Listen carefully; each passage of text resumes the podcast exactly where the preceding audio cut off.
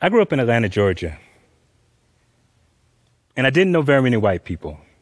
But I was raised in a southern black church that was under the shadow of white supremacy and run by black people who, in many ways, were taught to hate themselves. The generation that raised me was still familiar with lynchings. So, in order to not be murdered by racists, some of the black people in the generation before me learned to make themselves smaller. We couldn't be too loud, too smart, too attractive, too bold. On some level, they felt like anything that we did that made us stand out might get us murdered. In the midst of that, I emerged this straight A student who rapped, loved Weird Al Yankovic, and read comic books. So much for not standing out. So the grown ups around me regularly discouraged my artistry. To them, comic books were the pursuit of a kid who didn't really understand the world. They told me that art was silly and that I was in for some hard lessons about the real world. Back then, I only had one other friend who was into comic books, and he went to a different school. So when I was around 11, he and I went to our very first comic book convention. They were so unused to seeing black kids there that one grown white man mistook me for security and showed me his convention badge in order to get in. Remember, I was 11. But me and my friend loved these conventions. Finally, we had other people to talk to about the important questions like why does the Hulk always wear purple pants? About a year or so later, with every free moment that we had, me and that same friend were actively drawing comic books. His father took notice of this and he sat us down in their living room. He loved us both and he decided it was time to set us straight. He said, It's great that you two love these comic books, but you need to pick a serious profession, something that's going to take care of you and your families, and you're not going to be able to do that with comic books. My friend's father wasn't trying to hurt us, he was trying to prepare us for the world. And underneath that was this fear that was shared by my own parents that being a black artist would make me stand out and that I might be murdered by racists. And it's not like that was a far jump. My parents were born in the early 50s. In 1955, a white woman accused a 14 year old boy of whistling at her. He was black, and two grown white men brutally murdered him just for her accusation. These men never went to prison. The boy's name was Emmett Till. So my parents grew up in a time where just the accusation of whistling at a white woman could get a black boy brutally murdered. So why wouldn't they be concerned about me standing out as some bohemian artsy dude? So as a black artist, I've had to ask myself, when the world seems like it's burning, is art really worth it? I grew up and I worked serious jobs and did art on the side. Let me tell you about the most serious job that I ever worked. I ran an insurance agency. And I know everything that you've learned about me so far screams insurance agent. Predictably, I hated that job. So after a few years, and against all the wise advice I heard in my life, I decided to close my insurance agency and try my hand at writing graphic novels. I wanted to address the social issues that I was passionate about police brutality, sexism, racism, that kind of thing. But to make it clear, I was leaving the serious insurance job in order to pursue writing comic books. You know, art, which is silly, especially in the face of a world that seemed dedicated to murdering me. This was 2016, and there was this reality show host running for president. You guys probably never heard of him. But there were all these disturbing things arising in the world. Um, Nazis are feeling bolder. People were feeling less shame about their racism. Hate crimes were rising. In response, my black and brown friends organized public protests and boycotts a lot of my liberal white friends were marching on the Capitol every weekend, and I wanted to write a comic book. Was I being silly? Vain? I never made a living off of art before. And now I just quit my job when it seemed like the world was falling apart. Art is silly, right?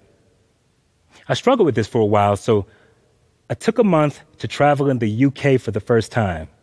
I was nervous about this trip because I was traveling alone and I didn't know how people in these countries felt about black people. But I went to Berlin, Prague, Budapest, and this tiny British town called Melksham. In Berlin, I sat down with the owner of the biggest comic book store chain there, and we talked about how, as a kid, his favorite hero was Captain America. But certain issues of that comic book he never got to read as a kid because Captain America was fighting Nazis in those books, and nothing with Nazis was allowed in Germany, even if they were getting beat up. So let's think about that for a moment. In Germany, Nazis were banished from everything. While here in the States, we've erected statues to Confederates who betrayed our country. Anyway, I thought about this man, this comic book fan who grew up in Germany but fell in love with the story of an American icon. And I realized a well written comic book or graphic novel could reach someone all the way across the world. And I thought about revolution, how whenever society needs to change, that change is inspired, at least in part, by the artist. Thought about how dictators and despots regularly murder and discredit artists. Hitler's people came up with the term specifically to discredit artists degenerate art. They were burning books and paintings. But why? Why were the leaders of the Nazi Party dedicating their attention to destroying art? If art really has no power, if it's really a silly waste of time, then why are dictators afraid of it? Why were Nazis burning books and paintings? Why was McCarthy so dedicated to blacklisting artists in the 1950s? Why was Stalin's government so focused on censoring artists in Russia? Because art scares dictators. Because they understood something that I've been struggling to understand my entire life. Art is powerful Art is important. Art can change hearts and minds all the way across the world. In 1894, Russian author Leo Tolstoy wrote, The Kingdom of God is Within You. It's a book that advocates for nonviolence. In the 1920s, Mahatma Gandhi listed Tolstoy's book as one of the three most important influences in his life. So Tolstoy inspired Gandhi. And you know who Gandhi inspired?